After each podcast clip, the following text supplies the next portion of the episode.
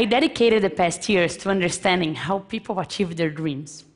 When we think about the dreams we have and the dent we want to leave in the universe, it's striking to see how big of an overlap that is between the dreams we have and projects that never happen.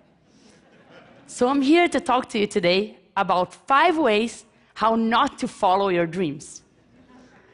One, believe in overnight success. You know the story, right? That tech guy built a mobile app and sold it very fast for a lot of money.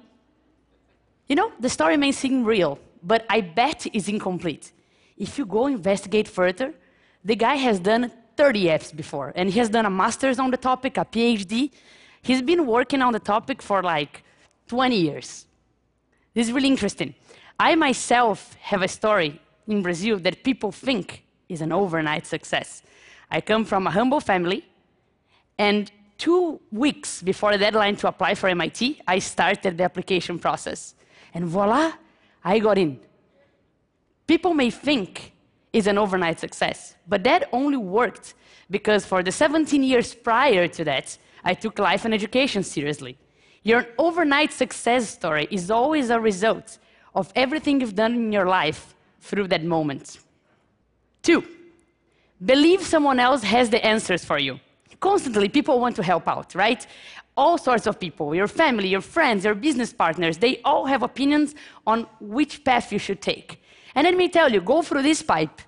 But whenever you go inside, there is other ways you have to pick as well. And you need to make those decisions yourself. No one else has the perfect answers for your life. And you need to keep picking those decisions, right? The pipes are infinite, and you're gonna bump your heads, and it's part of the process. Three, and that's very subtle but very important.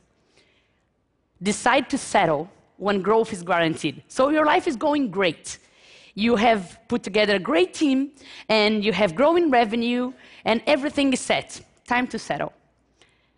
When I launched my first book, I worked really, really hard to distribute it everywhere in Brazil.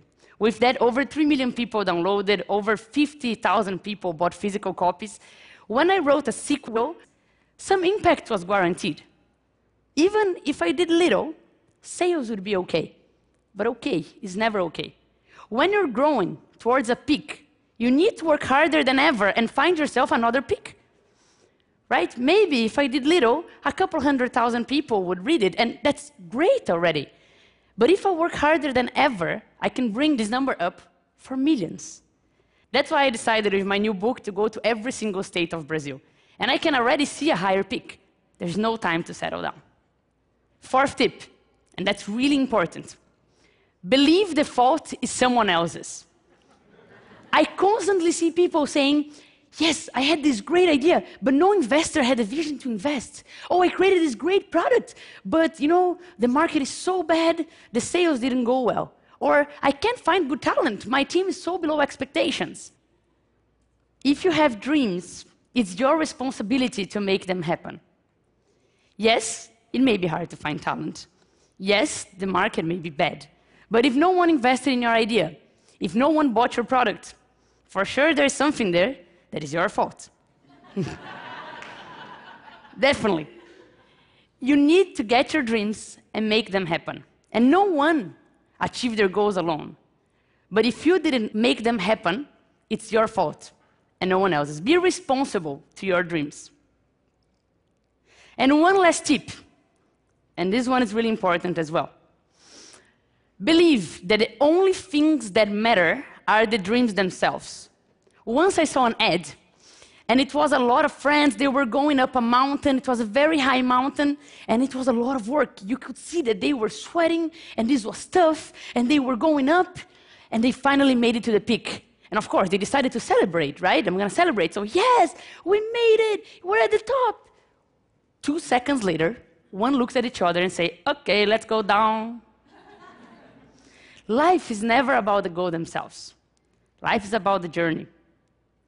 Yes, you should enjoy the goal themselves. But people think that you have dreams, and whenever you get to reaching one of those dreams, it's a magical place where happiness will be all around. But achieving a dream is a momentary sensation, and your life is not. The only way to really achieve all your dreams is to fully enjoy every step of your journey.